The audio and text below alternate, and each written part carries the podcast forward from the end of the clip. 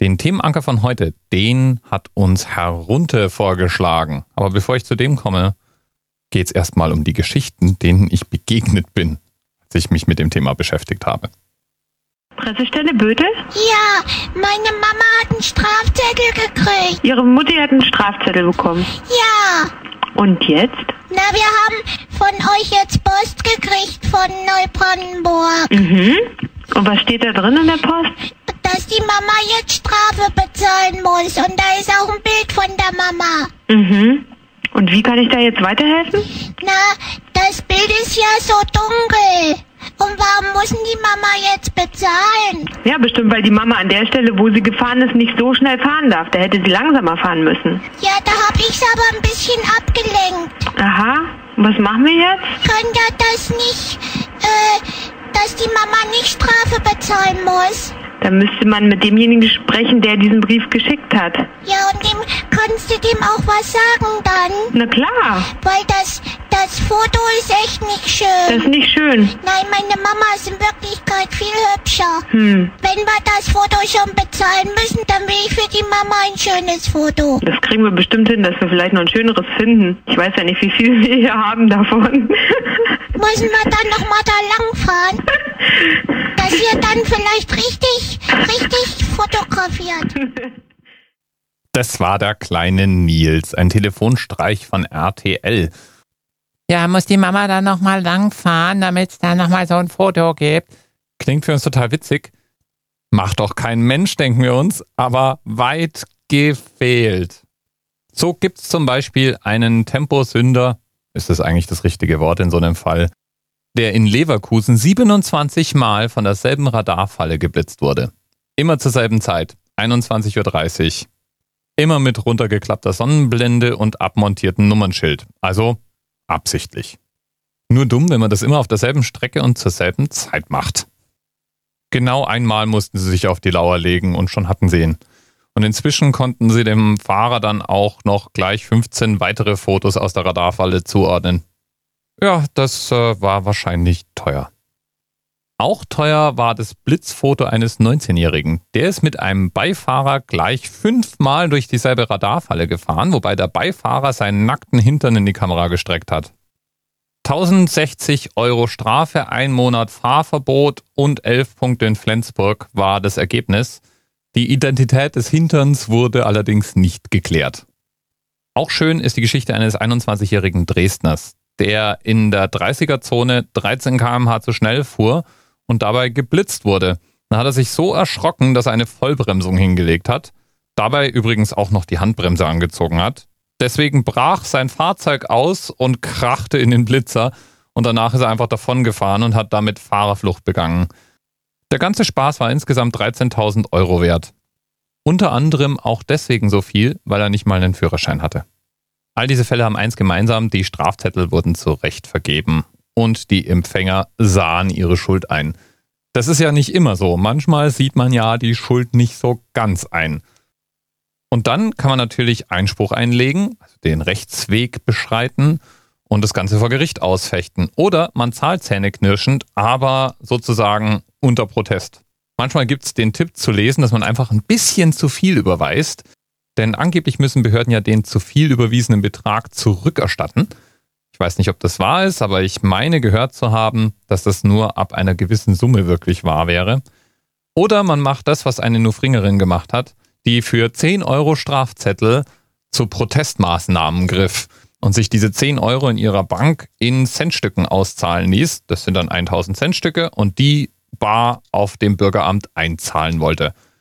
Die Beamte dachte sich, ich habe eh nichts anderes zu tun und hat dann gemütlich eine halbe Stunde lang 1000 Münzen nachgezählt, wobei sie das auch genauso gut hätte ablehnen können, denn ab 50 Münzen ist auch die Behörde nicht mehr zur Annahme von Bargeld verpflichtet, womit sich der alberne Protest wegen 10 Euro dann auch erledigt hätte.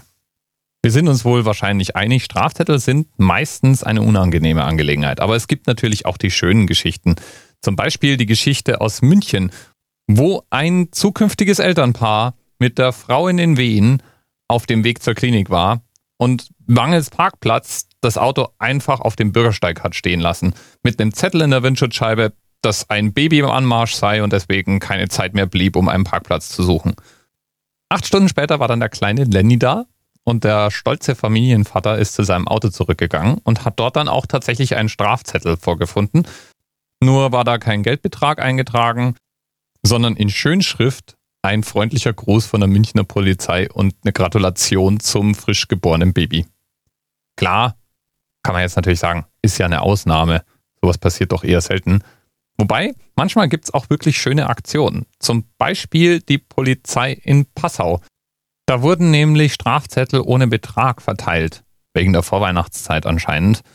Da stand einfach nur ein Hinweis drauf, dass man ja gerade im Parkverbot stehen würde und man trotzdem nochmal davon käme und die Behörden einfach frohe Weihnachten und einen guten Rutsch wünschen. Beim nächsten Mal möge man dann doch bitte wieder rechtsmäßig parken. Einer der schönsten Strafzettel ist allerdings ein Strafzettel aus Berlin. Den hatte die neunjährige Maggie höchstpersönlich auf ein Post-it geschrieben und an eine Windschutzscheibe geheftet. Darauf war zu lesen, Bußgeld wegen Falschparkens in einer Einbahnstraße. Maggie neun Jahre. Voll süß irgendwie. Und der Zettel hing an der Windschutzscheibe eines Polizeifahrzeugs.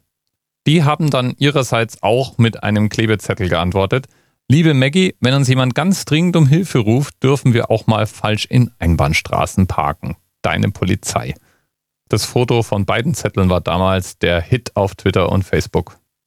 Und damit kommen wir jetzt endlich zum Themenanker, den Herr Runte vorschlägt. 696 kmh. So schnell soll jemand in Belgien gefahren sein. Und die Strafe dafür war auch saftig. 6.597 Euro wäre das gewesen. Allerdings ist Zweifel angebracht, denn das Fahrzeug, das angeblich so schnell, also immerhin fast 700 Stundenkilometer gewesen sein soll, in einer Tempo 50 Zone wohlgemerkt, war ein Opel Astra. Das Ganze löste sich natürlich später als ein Bedienfehler auf, aber es gehört schon einiges dazu, einen Bußgeldbescheid von über 6.500 Euro zu verschicken und 700 km/h Geschwindigkeit auf dem Zettel zu drucken, ohne dass irgendjemand auffällt, dass es vielleicht mal ungewöhnlich hoch sein könnte. Lieben Dank an Herr Runte für diesen Vorschlag. Ich habe mich gleich mal selbst an meinen eigenen absurden Strafzettel erinnert, bei denen ich zweimal innerhalb von einer halben Stunde in derselben 30er-Zone mit der ungefähr selben Geschwindigkeit von derselben Radarfalle geblitzt wurde. Einmal beim Reinfahren und einmal beim Rausfahren. Damals war eine ganz normale Straße in eine 30er-Zone umgewandelt worden. Und du kennst es vielleicht, wenn du eine Straße jahrelang fährst, ist es wirklich schwer, von deinen Gewohnheiten abzukommen. Wenn die Polizei dann noch so fies ist, die Radarfalle mal auf die eine, mal auf die andere Seite der Straße zu stellen, dann schafft man es, so wie ich auch, innerhalb von einer halben Stunde zweimal da durchzufahren. Und das Bild, das Bild war wirklich so ein bisschen dunkel. Bis bald.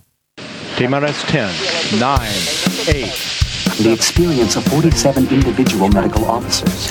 Was hier über die Geheimzahl der Illuminaten steht. Und die 23. Und die 5. Wieso die 5? Die 5 ist die Quersumme von der 23. Oh, und falls du jetzt verwirrt bist und dir denkst, war das nicht die 698, die heute dran wäre? Warum redet der Dirk heute über die 696?